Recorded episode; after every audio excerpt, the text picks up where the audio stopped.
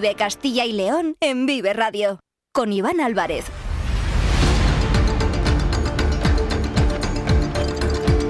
Hola, ¿qué tal? Muy buenas tardes, bienvenidos, bienvenidas a Vive Castilla y León. Son las 2 y cuarto de la tarde, es jueves 14 de diciembre y vamos en directo hasta las 3 en punto de la tarde en esta sintonía, en la sintonía de Vive Castilla y León, con todos los asuntos de interés para nuestra comunidad y para su gente que son ustedes. Ahora tenemos 45 minutos por delante para contar muchas cosas, muchos temas. Nos pueden escuchar a través de la FM de toda la vida en nuestra página web www.viveradio.es, en todas nuestras plataformas de streaming y de podcast y en las redes sociales de Vive Radio con el sonido perfecto de nuestro técnico Ángel de Jesús. Hoy, en este jueves, día 14 de diciembre, se conmemora en España el Día Nacional de la Persona Obesa y le vamos a dedicar unos minutos a hablar sobre esta situación en nuestro país y también en nuestra comunidad, en Castilla y León. Se ha celebrado, como cada jueves, Consejo de Gobierno y hoy la Junta de Castilla y León ha activado finalmente los últimos trámites para la aprobación de los presupuestos y ha enviado al Consejo Económico y Social, al CES, el anteproyecto de ley de medidas tributarias como paso previo a la presentación de las cuentas para el año 2024. Enseguida vamos a ampliar toda esta información con David Alonso. Y esta noche se celebra el fin de año universitario, lo que todos conocemos como la Vieja universitaria, en la ciudad de Salamanca. Pero también vamos a hablar de otra ciudad, en este caso Valladolid, que presenta, bueno, pues más planes también para celebrar esta noche, así que se los vamos a contar en esta sintonía, en la sintonía de Vive Castilla y León. No se muevan, comenzamos.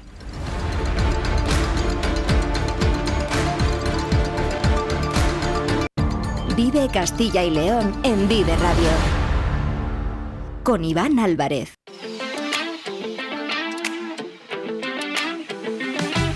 Cuando hice mi cambio físico la gente hablaba, rumores cada vez que mi nombre googleaba. Los que antes me colgaban galardones, ahora me ponían enfermedades. El 35% de los denominados millennials tienen sobrepeso u obesidad en Castilla y León.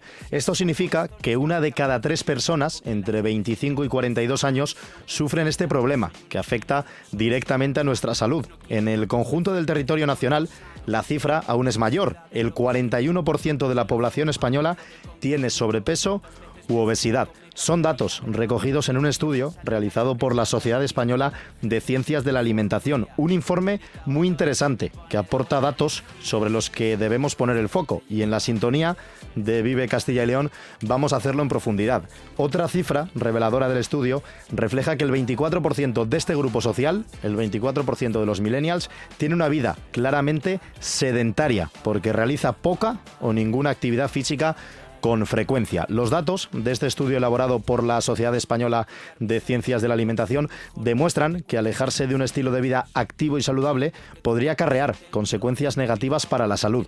Hoy se conmemora el Día Nacional de las Personas Obesas y aprovechando esta fecha, la organización ha elaborado una guía ilustrada sobre alimentación saludable y satisfactoria para todos los millennials. Entre las principales conclusiones hemos conocido que más de la mitad de los castellanos y leoneses prefiere cocinar platos sencillos y rápidos, como son el arroz o la pasta. Solo el 35% tomamos fruta fresca diario. El 72% consumimos carnes, carnes magras, entre una o cuatro veces por semana. Y el estudio también refleja que la cerveza es la segunda bebida más consumida en nuestra región, solo por detrás del agua. Y otro titular preocupante. Según los últimos datos de la Organización Mundial de la Salud, el 39% de las niñas y el 38% de los niños entre 7 y 9 años sufren sobrepeso y obesidad. Junto con Grecia e Italia, España presenta los datos más graves de toda Europa. No es para tomarse la broma, ni mucho menos.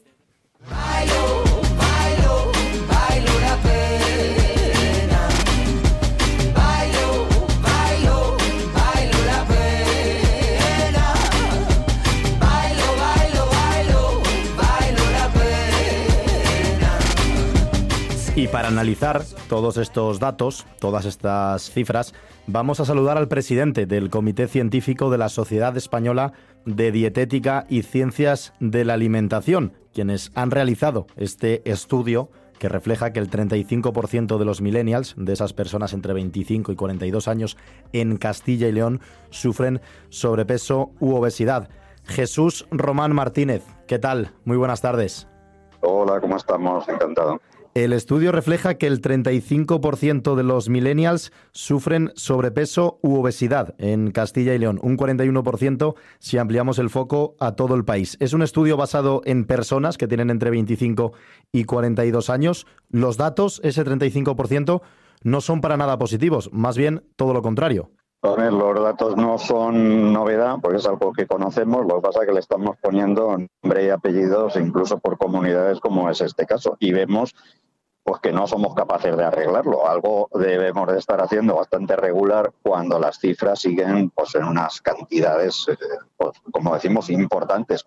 Hay que entender que no es un tema de estética, que es un tema de bienestar y de, futuro, en definitiva, ¿no? de, pues, de, vivir muchos años, pero no solo eh, de calendario, sino de calidad de vida. Mm. Eh, al realizar eh, este estudio, que se basa en una encuesta, como digo, con esta población entre 25 y 42 años, ha comentado usted, hay cosas o muchas cosas debemos estar haciendo mal. ¿Cuáles consideran o cuáles son las conclusiones a las que han alcanzado de lo que se está haciendo mal por parte de la sociedad española? Pues mira, las principales conclusiones yo creo que son el, desorden. Es decir, el desorden incluye por la falta de, de interés o de conocimiento que a menudo pues, la gente tiene con lo que pone en el plato, lo que se mete en la boca. Eh, si tuviéramos un poquito más de interés, de conocimiento, en España hay comida de magnífica calidad. Sería relativamente fácil comer bien en cualquier sitio, mm, pero no siempre es tan fácil. En los colegios, en las residencias, en los hospitales, en los barrios de oficinas, la oferta muchas veces no es tan, tan fácil. Y luego el ciudadano tampoco se organiza muy bien. Y nos falta lo de siempre, que hay que repetirlo, fruta, verdura, pescado, aceite de oliva. Este es el problema. Y nos sobran cosas pues que sabemos que nos sobran. Pero más que sobrarnos es que no comemos de las otras. Es decir, que tampoco se trata de prohibir, sino que simplemente lo que habría que hacer era mm, comer de lo que debemos, ¿eh? que son nuestros, obligatorios. Volver a la legumbre, ¿eh? volver a nuestras frutas, nuestras verduras, pescado, etcétera. Y tener cuidado pues con otras cosas que hacemos que son a veces detalles, como el tema de lo, de lo que bebemos, que también hay que recordarlo. A partir de eh, esta encuesta, estos datos, desde la Sociedad Española de Dietética y Ciencias de la Alimentación, eh, se ha elaborado una guía ilustrada sobre alimentación saludable y satisfactoria para millennials. Ha comentado usted el, hecho de comer eh, fruta, de comer verdura, de llevar una dieta saludable, pero ¿cuáles son esos principales consejos, las pausas más destacadas que se aportan en esta guía y que deberíamos seguir para llevar precisamente ese estilo de vida saludable? Mira, la, guía sobre todo es muy didáctica, entretenida, con unos dibujos pues, muy simpáticos. Han hecho unas, ilustradoras que ahora son de, moda y se puede descargar gratuitamente en nuestra página web, que es www.nutricion.org. Y los consejos son pues, para el día a día, ¿eh? con, todo lo que, lo que podemos hacer a la hora de desayuno, comida, merienda, cena, pues para poder eh, llevar una alimentación lo más adecuada, que, empieza por un punto básico, que es la compra, la lista de la compra. Si yo diga que hay que comer pescado, si llegas a tu casa y no lo tienes, pues me temo que no hay manera de hacerlo. Al final, pues comeremos cualquier otra cosa. Hablaba usted de esos alimentos que en España eh, históricamente siempre los hemos tenido a mano para llevar a cabo una buena dieta. Un claro ejemplo de ello es la dieta mediterránea, pero sin embargo mucha gente lo achaca a la vida moderna, esas, bueno, realizar muchísimas actividades a lo largo del el día, ir de un lado para otro corriendo. Mucha gente lo utiliza quizás como excusa para no pararse y no dedicar ese tiempo diario o durante la semana a realizar deporte, a llevar unos hábitos eh, más saludables y lógicamente esas consecuencias, como se refleja en el estudio y como venimos viendo ya durante estos últimos años, son muy negativas, no solo, como decía usted, en cuanto a la estética, sino principalmente en cuanto a la salud de las personas. Está la excusa generalizada, lo de no tengo tiempo, es que, pero es lo que hablábamos, el problema de compra, de organización. Si tú sabes que a la semana, todos los días, tiene que haber un plato de verdura en tu casa, que la fruta de postre, inevitable, que tienes que comer dos o tres veces por semana pescado, que la legumbre mínimo un par de veces, pues tienes que organizarte los menús. Y no es tanto un problema de tiempo como de organización, porque que no tienes tiempo de cocinar, pues hay judías verdes de bote, estupendas, ningún problema, o congeladas, e igual con el pescado, es decir, que es un más un tema de organización, que es lo que insistimos, ¿no? De hacerte tu memoria de lista de compras de los básicos que no te pueden faltar. Hablábamos de ese dato principal, que es el titular de esta encuesta, que el 35% de los millennials en Castilla y León sufren sobrepeso u obesidad, pero el estudio refleja más datos, más cifras eh, que merece la pena también poner el foco sobre ellas. Hay otra que también es preocupante, el 24% de estos millennials, de estas personas entre 25 y 42 años, llevan un estilo de vida sedentario. Esto significa que no realizan deporte, que llevan un estilo de vida, pues como decimos, el que en el deporte no forma parte de él, ni siquiera dedicar una media hora al día para poder eh, bajar esas calorías. Cuéntenos cuáles son los problemas, las consecuencias negativas para la salud que puede provocar alejarse de esta manera de un estilo de vida activo y saludable.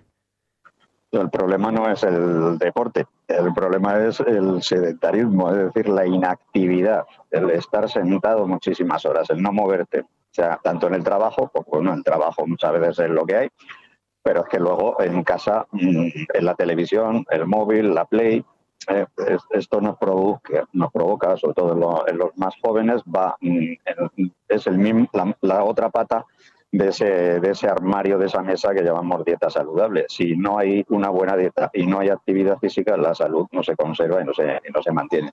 Es que es absolutamente imprescindible, igual que una buena alimentación. Mm. ¿Es una situación que va peor? O sea, que cada vez que realizan un estudio de este tipo o que salen a la calle a preguntar o realizan diferentes encuestas, ven que va peor, que con el paso de los años cada vez los datos son más preocupantes? Pues depende un poco mm, de estatus económico y cultural de, los grupos de población. En general, las personas con menos capacidad económica y con menor mm, cultura, menos acceso a la educación, eh, se alimentan peor y tienen menos actividad física. Esto es algo que se ha comprobado pues, desde, hace, desde hace tiempo. Es decir, que la media no nos sale mucho peor, mm, podemos decir que se ha estabilizado, pero sí que eh, ocurre porque hay mucha gente, digamos, nueva que se está incorporando porque tiene unos eh, ingresos y una capacidad económica de compra, que ya sabemos al precio que está la comida hoy en día, además, mm, que le, que le merma, le dificulta ese acceso a una dieta saludable. Mm. Habla usted de la educación y precisamente en el caso de la educación relacionada con la alimentación empieza en casa. Al final es verdad que, por ejemplo, en el caso de los niños y de las niñas hay muchos ejemplos que comen diariamente en los comedores escolares, pero también tenemos que muchísima gente, la mayoría, tiene la posibilidad de comer en casa. ¿Cómo se puede contrarrestar ese factor que acaba de comentar usted? El hecho de llevar una alimentación saludable con el precio al que están actualmente los alimentos. Pues ojalá tuviera yo el secreto, pero me temo que eso va a estar más complicado. ¿eh? Pero es verdad que es, un, es, un, factor totalmente limitante. Al precio que está actualmente fruta, verdura, pescado, pues hay que comprar muy bien. Y probablemente, porque tampoco nos pasa nada, pues utilizar alimentos eh, congelados que no tienen por qué ser de peor, de peor calidad. En definitiva, como toda la vida, el ama o el amo de casa pues tendrá que organizarse, porque esto es lo que tenemos actualmente. Mm. Queremos aprovechar que estamos hablando con, usted, con Jesús Román Martínez, presidente del Comité Científico de la Sociedad Española de Dietética y Ciencias de la Alimentación. Estamos hablando de este estudio, eh, como decimos, destinado a personas entre 25 y 42 años, pero también quería aprovechar para preguntarle en función de un dato por los más pequeños, por los niños y las niñas, porque los últimos datos de la Organización Mundial de la Salud en Europa, eh, que se han basado en 33 países, hablan de que el 29% de los niños de 7 a 9 años presentan sobrepeso y obesidad. Estamos hablando del 29%, pero es que si nos basamos únicamente en España, ese dato aumenta. El 39% de las niñas y el 38% de los niños entre 7 y 9 años presentan sobrepeso y obesidad. Aquí el dato es todavía mucho más preocupante. ¿Qué podemos hacer o qué estamos haciendo mal para que los niños ya desde bien pequeños sufran estas consecuencias? Pues lo que estamos haciendo mal es eh, una historia de décadas. Eh, este mismo titular o parecido, si lo viéramos en un periódico, lo tengo yo guardado desde 1995, donde se dijo los niños españoles tienen el colesterol más alto y a ver si hacemos algo. Y lo que hemos hecho es ir abandonando paulatinamente la dieta mediterránea, porque no ha habido esa voluntad, muchas veces por política, de que la educación en los colegios esté muy centrada en la promoción de la salud y de una buena, de una buena dieta. que tampoco serviría de nada si en tu casa no ves el ejemplo. Claro, si llegas a tu casa y todas las noches para cenar salchicha con tomate, pues no hacemos nada. ¿no? Entonces, esto es un poco que, tenemos que crear un ambiente social donde el comer bien, donde hacer una actividad física sea algo que está permeado, ¿no? que moja todo, que, nos llena y que tenemos facilidad para ello. Afortunadamente el colegio ha mejorado mucho, pero es insuficiente porque no se, no se complementa con lo, con lo que pasa en las, en las casas, muchas veces por dificultad económica y otras por desconocimiento, bueno, o por falta de comprensión de que no es un problema del niño en ese momento, que es que el niño va a vivir 80 y 90 años porque la esperanza de vida la vamos consiguiendo extender gracias a nuestro sistema sanitario, pero claro, 80 o 90 años viviendo con enfermedad, eso no nos va a agradar a ninguno y luego es costosísimo para todos. Mm. Y en el caso de los comedores escolares, porque usted estaba haciendo esa comparativa de la educación en los colegios con que si luego llegas a casa y aunque hayas comido bien en el colegio, te ofrecen esa cena que no es saludable, al final lo que ganas por un lado lo estás perdiendo por el otro. Pero ¿los comedores escolares disponen de las herramientas eh, suficientes para poder ofrecer a los niños y a las niñas esos alimentos saludables? ¿O en muchos casos tampoco está a su alcance poder ofrecer una buena alimentación o por lo menos lo suficientemente buena para que sea saludable para los más pequeños? Comedor escolar en 15 años ha pegado un cambio tremendo. Ahora mismo yo creo que podemos darle un buen aprobado, una buena, una buena nota en general. Y es cierto que, claro, eh, hay comunidades autónomas donde el importe, el precio disponible para el comedor escolar son 3 euros y pico, y hay otras donde es de 6 y pico. Es decir, que la calidad, la cantidad y la variedad de alimentos que se sirven en unas comunidades y, en otras pues no es la misma. Como siempre, los que menos recursos tienen, pues al menos salen peor parados. Mm. Y la última ya que le quería realizar, y le agradecemos eh, que nos esté atendiendo en la sintonía de Vive Castilla y León, Ahora están muy de moda, ya llevan unos años, pero cada vez se hablan más de las dietas milagro, del eh, fitness, cada vez encontramos también con la utilización de las redes sociales eh, miles de perfiles de cuerpos que son espectaculares, que nos queremos parecer a ellos, que contactamos con un influencer de turno porque nos ofrece una dieta espectacular que te prometen que en unos meses o incluso en unas semanas vas a tener el cuerpo eh, que tú quieras. No somos conscientes de los peligros que tiene todo esto para nosotros, ¿no? Para la sociedad. Bueno, la sociedad crea el mundo que crea. ahí participamos, participamos todos. Y las redes sociales son las que son y las hemos aceptado y adaptado, porque cuando no las había, quizás éramos más felices, vaya usted a saber. Lo cierto es que hoy, eh, quien, quien no tiene incluso gente, gente bastante mayor, pues sí, sigue redes sociales y se deja influir, lógicamente, pues, por los datos que le, que le llegan. De nuevo, pues la educación, la cultura, lo que nos enseñan ahora que vamos a prohibir o a limitar el uso de los móviles en los colegios, es que a lo mismo estamos llegando tarde, ¿eh? porque esto es algo que se veía venir desde hace mucho mucho tiempo. Vigilar los contenidos pues sigue siendo algo esencial, porque los hay horribles, pero es que también los hay sensacionales y maravillosos que nos pueden ayudar.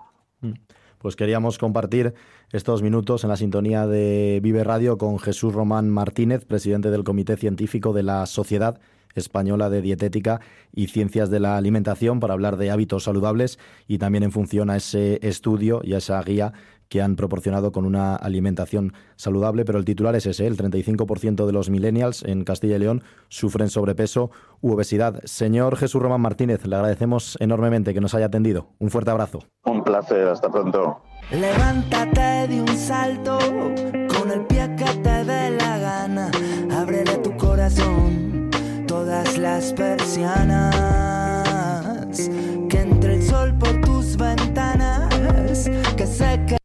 La Junta de Castilla y León impulsa las inversiones y obras de tu ayuntamiento para que tengas unos servicios e infraestructuras modernas, eficaces y sostenibles. Porque nos importas, porque te lo mereces. En tu pueblo o en tu ciudad, aquí invierte Junta de Castilla y León. Vive Castilla y León en Vive Radio. Con Iván Álvarez.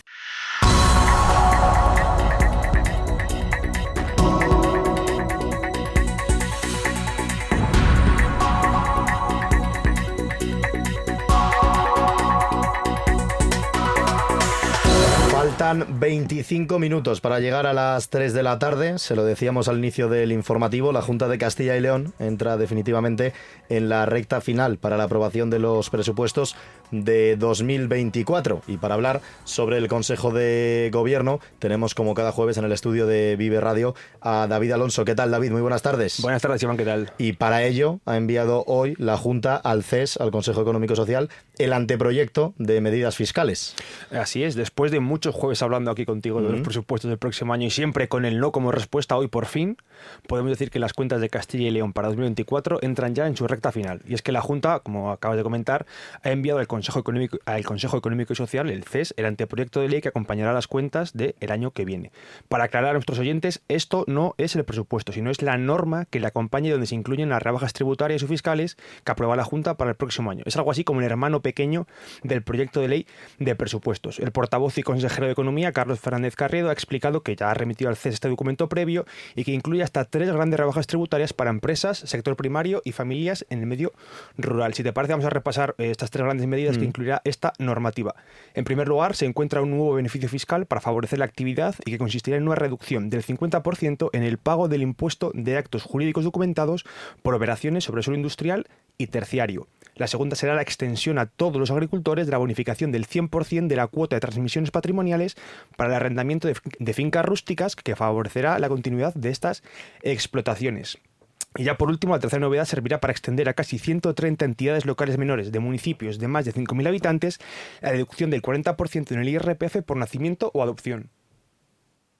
Modificaciones centradas fundamentalmente en el apoyo a la actividad económica y productiva, en el apoyo al mundo rural y a las explotaciones agrarias y en el apoyo también a las familias.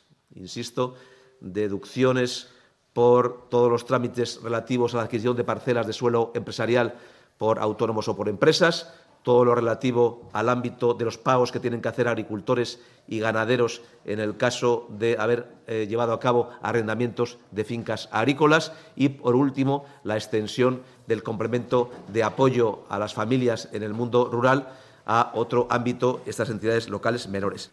El portavoz ha explicado que con esta decisión la Junta cumple con lo anunciado durante los últimos meses y así, tras conocer los datos macro del Gobierno, ha puesto en marcha los últimos trámites para sacar adelante las cuentas de 2024. Fernández Carrido ha destacado que se trata del cuarto paquete de rebajas fiscales aprobado esta legislatura y que sirve para continuar con la senda de reducción de impuestos dentro de Castilla y León. Es la cuarta rebaja tributaria que hacemos desde el año 2021. Recordarán ustedes que la primera fue en mayo del 21 con la aprobación de la bonificación del impuesto sobre sucesiones y donaciones en el 99%, la práctica eliminación del mismo entre familiares directos. La segunda tuvo lugar en diciembre del año 22 con una ley específica de rebajas tributarias, que supuso, entre otras cosas, la rebaja del IRPF para todos los contribuyentes. El tercer paquete tuvo lugar en febrero de este mismo año 2023, a través de la ley de medidas tributarias, apoyando sobre todo a los jóvenes en la vivienda del medio rural y a las familias numerosas. Y la cuarta rebaja fiscal es la que les comentamos en este momento. En cualquier caso, del proyecto de ley de presupuestos como tal seguimos sin saber nada, aunque el portavoz ya ha reconocido que es muy difícil que se presente este año por los plazos. También ha descartado que se presente el techo de gasto, por lo que previsiblemente se anunciará directamente junto al proyecto de las cuentas. ¿Cuáles son los trámites que hay por delante, que puede ser su pregunta. En primer lugar, el Consejo Económico y Social, que tiene que formular su informe. Lo hemos pedido por trámite de urgencia, porque Lógicamente no lo hemos podido presentar hasta ahora que no conocíamos esos datos, pero nos parece oportuno que se haya presentado ya y que el Consejo Económico y Social pueda proceder a su análisis. Y luego viene el Consejo Consultivo, que el Consejo Consultivo es posterior al Consejo Económico y Social, no puede sumarse en el tiempo, sino que hasta que no se dispone del informe del CES no se pasa al Consejo Consultivo y, por tanto, entre lo que tarden el Consejo Económico y Social y lo que pueda tardar el Consejo Consultivo, lo que tardaremos nosotros en poder presentar tanto el proyecto de ley de presupuestos como la ley de, acompañamiento. La rueda de prensa posterior al Consejo de Gobierno también ha servido para conocer la postura de la Junta ante la posibilidad de que el Ministerio de Sanidad endurezca las restricciones al tabaco y prohíba fumar en las terrazas. ¿Qué opina Castilla y León de esta medida, David? No fumar. Esa ha sido la primera recomendación del consejero, que ha destacado lo que todos sabemos, que el tabaco es malo para la salud. A diferencia de la postura más beligerante que ha mostrado la Comunidad de Madrid, Fernández Carrido ha reconocido que en cualquier sitio que se deje de fumar será bueno, pero ha reclamado que la decisión, sea cual sea, se tome con el consenso de todas las comunidades. La primera recomendación que nosotros hacemos a los ciudadanos es que dejen de fumar y, por tanto, que el tabaco es peligroso para la salud y que si alguien nos pide cualquier recomendación desde el punto de vista sanitario, pues la recomendación es que eh, se deje de fumar y en cualquier sitio que se deje es bueno que sea. El ámbito de las prohibiciones, pues también es positivo que se haga en conjunto entre todas las comunidades autónomas y, por tanto, nos parece positivo que lo que hagamos lo hagamos entre todos y sea igual para toda España y además esto pues evita dificultades de interpretación de personas que pasan de una comunidad autónoma a otra y puedan tener normativa y por tanto que lo que hagamos es positivo que se haga entre todos. El transporte de carreteras, una de las claves para vertebrar un territorio tan extenso como lo es Castilla y León, ha recibido una importante dotación económica esta semana. Sí, dentro ya estrictamente del Consejo de Gobierno se ha aprobado una inversión de 21 millones de euros para el transporte de viajeros en la comunidad, con el objetivo de garantizar la movilidad y, como decías, vertebrar el territorio. Se trata de dos acuerdos. El primero de ellos significa el incremento de hasta 13,2 millones de euros de la subvención que realiza la Junta para bonificar el 25% del precio de los billetes para viajeros recurrentes. Y el segundo, la aprobación del anticipo de 8 millones para compensar parte del déficit de explotación del servicio de transporte público de viajeros por carretera durante 2024. Es decir, la diferencia entre lo que cuesta a las empresas llevar a las personas en el medio rural y los ingresos que reciben. Hablamos de una inversión de 21 millones de euros. 13,2 millones es el importe de la subvención que se otorga a REFE para bonificar el 25% de los títulos multiviaje para los viajeros recurrentes de media distancia en la alta velocidad. Hay un incremento, por tanto, de 1,2 millones de euros en la anualidad de este año 2023 como consecuencia tanto del aumento del número de personas beneficiarias sobre los planes inicialmente previstos como por haber declarado obligación de servicio público a nuevos trayectos. Saben ustedes que Castilla es la única comunidad autónoma que sigue siendo hoy por hoy la que aporta una bonificación del 25% en la adquisición de estos bonos de estos trayectos para, viajeros recurrentes y lo que estamos haciendo es complementar la financiación porque llegamos a más líneas y llegamos también a más viajeros que están solicitando estas ayudas. Y seguro, David, que el Consejo de Gobierno de hoy, jueves 14 de diciembre, también ha dejado algún otro acuerdo relevante que merece la pena contar a los oyentes, ¿no? Sí, Fernández Carredo ha explicado, por ejemplo, que la Junta ha aprobado el Plan Anual de Actuación de la Inspección General de Servicios para el año 2024, también que la Consejería de Economía y Hacienda, de la que es titular el propio Fernández Carredo, ha aprobado 1,9 millones para desarrollar una plataforma que impulsará el desarrollo de proyectos de emprendimiento y de innovación en la comunidad, también eh, la Consejería de, Industria y Empleo ha destinado 500.000 euros a financiar los gastos de participación institucional de la UGT también se han aprobado por 2,2 millones de euros tratamientos silvícolas preventivos frente a los incendios en Ávila y Zamora, eh, otros 384.000 euros para los costes de gestión de la línea de garantías Mi Primera Vivienda y ya por último, si te parece, 2,4 millones para compensar los gastos derivados de las medidas adoptadas por el, eh, frente al COVID en el transporte escolar y 550.000 euros para acciones de promoción, internacionalización y mejora de la accesibilidad de la oferta turística de Castilla y León. Pues esta es la última hora de la información política regional. Como cada jueves, ya lo saben, en esta sintonía, en la sintonía de Vive Radio, de Vive Castilla y León,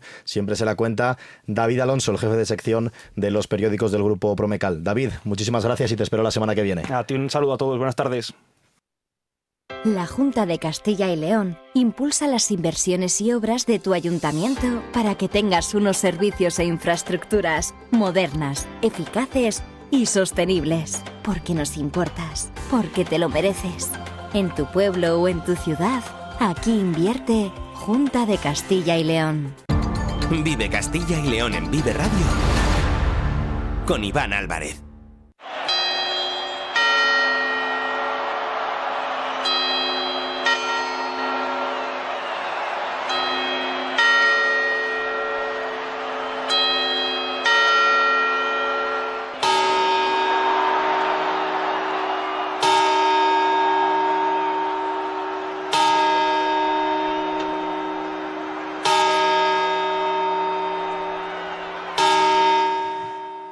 2 y 44 minutos de la tarde, no se sorprendan si les digo que hoy, 14 de diciembre, se acaba el año.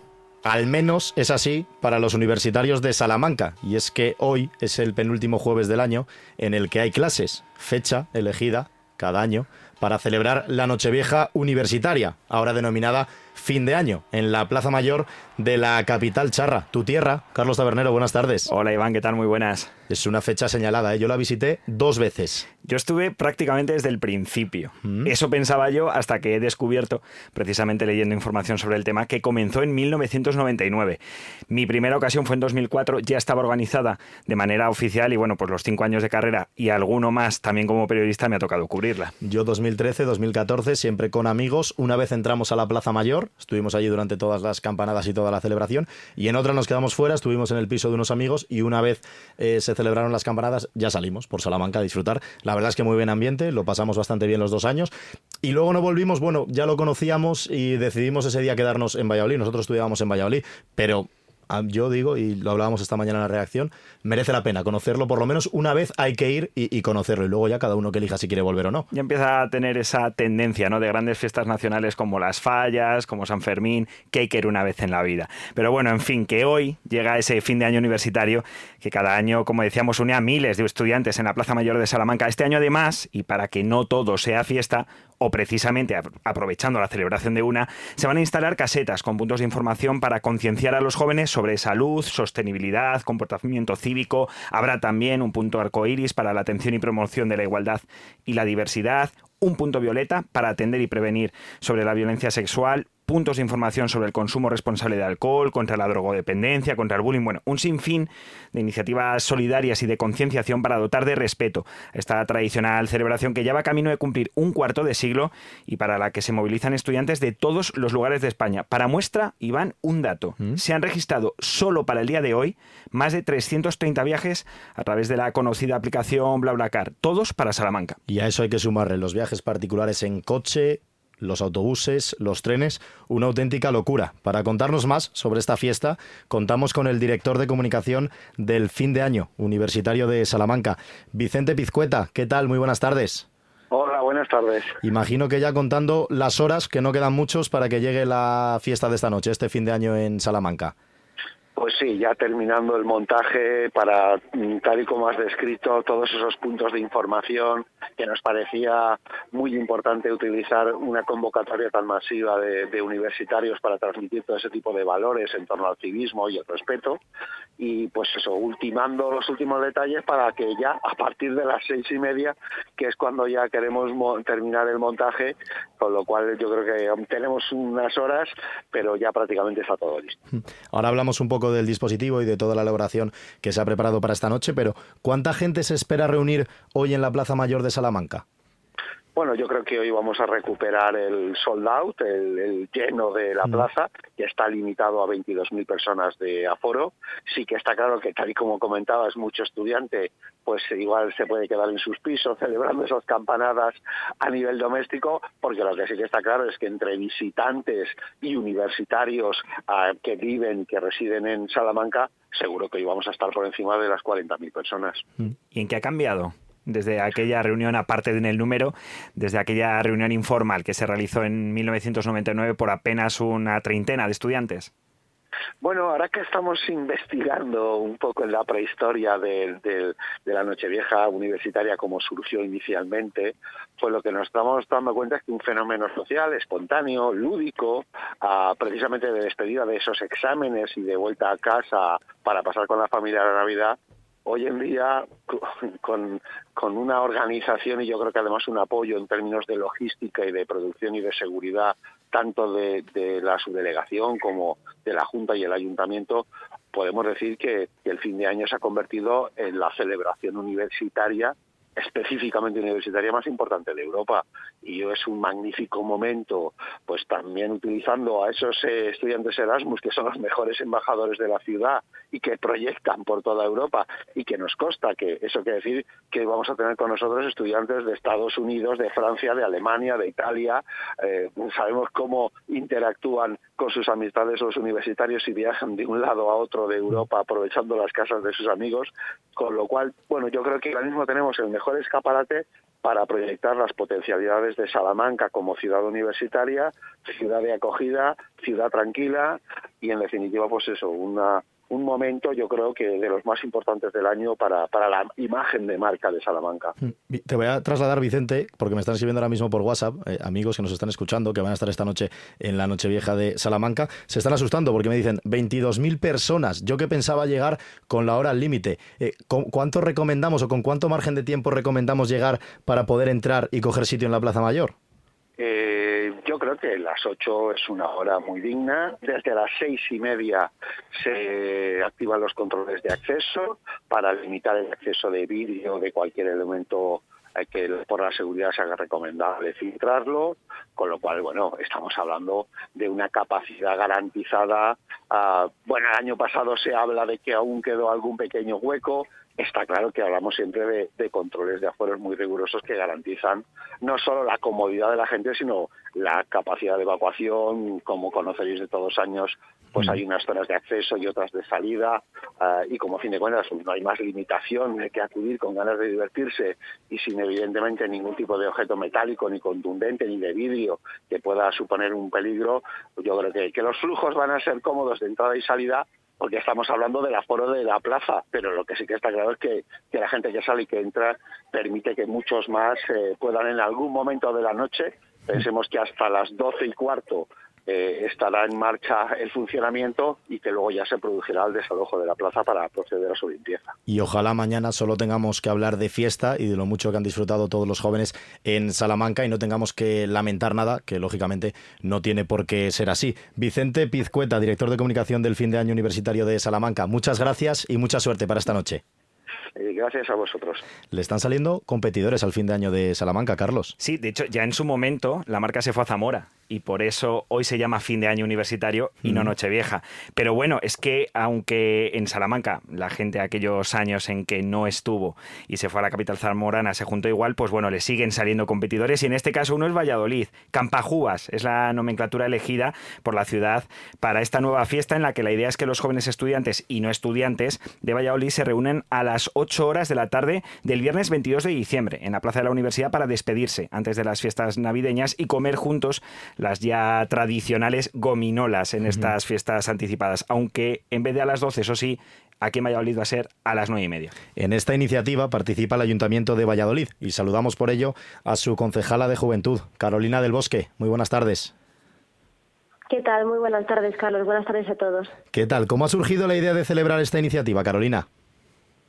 Bueno, pues desde el Ayuntamiento de Valladolid y en concreto desde la Concejalía de Juventud queríamos tener un evento en Navidad que, bueno, como habéis, acabáis de comentar, no pretendemos ser tampoco competencia de, mm. Salamanca ni de, ninguna otra provincia, pero bueno, sí que queríamos tener, como os digo, un evento característico nuestro propiamente y bueno, vamos a lanzarnos de lleno con estas campajugas con toda la esperanza de que, de que puedan salir estupendamente y que la Juventud de Valladolid la reciba con, con gran aceptación. ¿Cómo se espera que se reciba esta iniciativa entre los jóvenes, bueno, y en general en la ciudad? Pues yo creo que, tenemos buena buena predisposición y mucha esperanza en que en que sean bien recibidas. Estamos haciendo una gran labor de difusión, tanto por redes sociales como a través de los autobuses de Aubasa, también en la Universidad de Valladolid. Entonces, bueno, eh, por falta de difusión no va a ser desde luego. Luego toda que quiera acercarse pues será bien recibido en la plaza de la universidad, que como ya sabéis pues es un punto emblemático de encuentro de, toda la juventud vallesoletana. Aunque bien habéis apuntado que este evento no solamente va dirigido a la población universitaria, que por supuesto es un público objetivo claro, sino que también puede acudir cualquier otro joven, porque además mm. la, la bebida que ahí se venderá en la plaza universidad va a ser sin alcohol, así que no necesariamente eh, tienen que ser ni mayores de edad, ni mucho menos. A partir de unos 14 años mm, recibimos con los brazos abiertos a todo el mundo. Eso le iba a preguntar, concejala. No sé si eh, estamos también invitados a aquellos que no somos ya tan jóvenes a esa fiesta. Estáis invitados todos. O sea, nosotros lo hemos hecho para los jóvenes, pero bueno, no vamos a estar allí controlando los que los que tengáis treinta y pocos, o sea que sois todos bienvenidos. Algunos todavía tenemos 20 y algo, ¿eh, Carolina? Entonces, bueno, es joven plenamente según la ley de juventud de Castilla y León.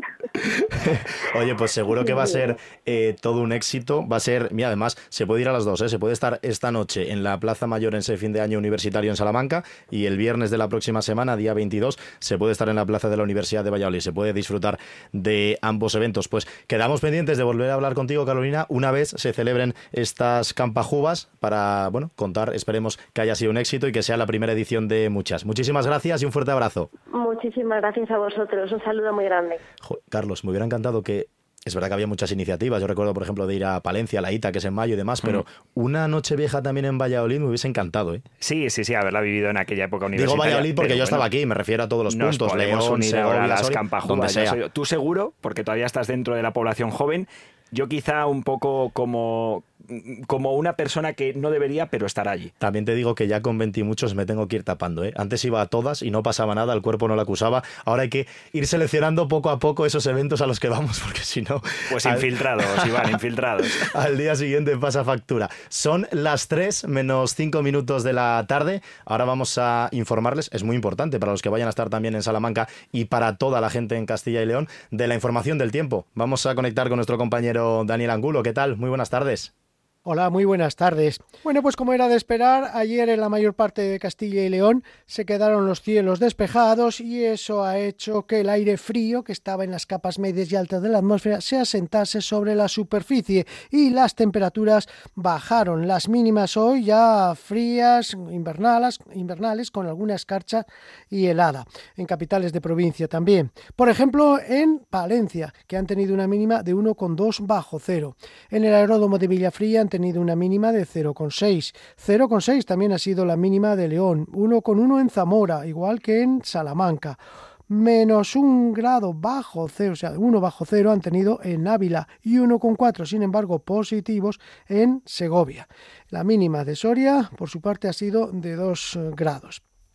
Ya en localidades fuera de lo que son las capitales de provincia, destaca Sardón de Duero, la provincia de Valladolid, con 2 grados eh, y tres décimas bajo cero, también en Cuellar, donde el observatorio pues está en un valle y suele dar las temperaturas mínimas de todo Castilla y León muchos días, han tenido hasta 2,6 bajo cero, mientras por el contrario, bueno, pues eh, han estado otras zonas como del norte de Burgos, como Medina de Pomar, donde han tenido una mínima de 6 grados, o Miranda de Ebro, que ha tenido una mínima de 6,2. Por cierto, que en Miranda también se ha, llovido esta pasada noche y se ha recogido un litro por metro cuadrado, igual que en Santa Gadea del Alfoz, en el noroeste de Burgos, que se han recogido dos litros y medio. Tenemos hoy todavía entrada de vientos del norte y los cielos siguen estando nubosos en el norte de León, norte de Palencia sobre todo y norte de Burgos. Aquí además, en el norte de Burgos esperamos que sigan las lluvias débiles, los chubascos débiles que también afectarán a la cara norte de la Sierra de la Demanda y a la zona de la Sierra de Urbión en el norte de Soria. En el resto, nubes ya con grandes claros, sobre todo según avance la tarde, y temperaturas que hoy bajan. Hoy las máximas van a estar en, casi en toda la comunidad por debajo de los 10 grados, debido a esa entrada de vientos de componente norte. Lo que pasa que son unos vientos que se van a notar más, como decíamos ayer, en las provincias del este. El viento del norte eh, choca con los montes de León, con toda la zona de picos de Europa y no traspasa al resto de la provincia de León, pero sí en la provincia de Burgos, donde entra esa nubosidad por el corredor de Burgos se va hasta incluso la provincia de Segovia y afectando también a la mitad norte de Soria. Hay, como digo, todavía se esperan algunas lluvias, esta tarde chubascos débiles que irán remitiendo según avance la tarde y unas temperaturas eh, pues frías. Para mañana ya parece que el anticiclón va a ganar más terreno, que va a desplazar el aire frío de capas altas de la atmósfera y que los vientos del norte van a ser más flojos.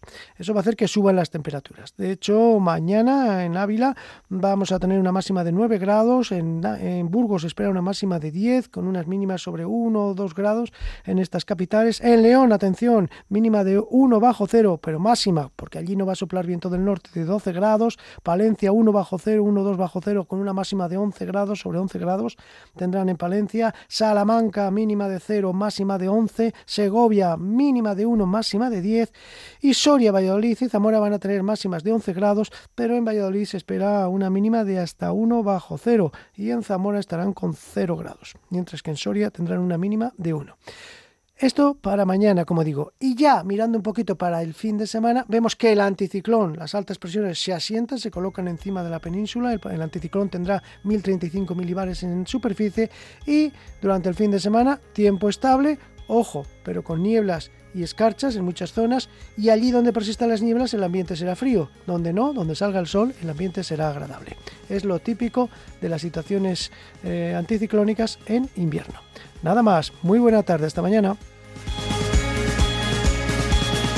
Pues muchísimas gracias, Daniel Angulo, por acercarnos como cada día la información del tiempo, la información meteorológica en la sintonía de Vive Castilla y León. Nosotros volvemos mañana a partir de la una de la tarde con Carlos Tabernero y con un servidor, Iván Álvarez. Y para todos aquellos jóvenes que nos estén estudiando, disfruten mucho esta noche de ese fin de año universitario en Salamanca, pero háganlo, por favor, con responsabilidad. Nos acercamos hasta las 3 de la tarde. Siguen escuchando la sintonía de Vive Radio.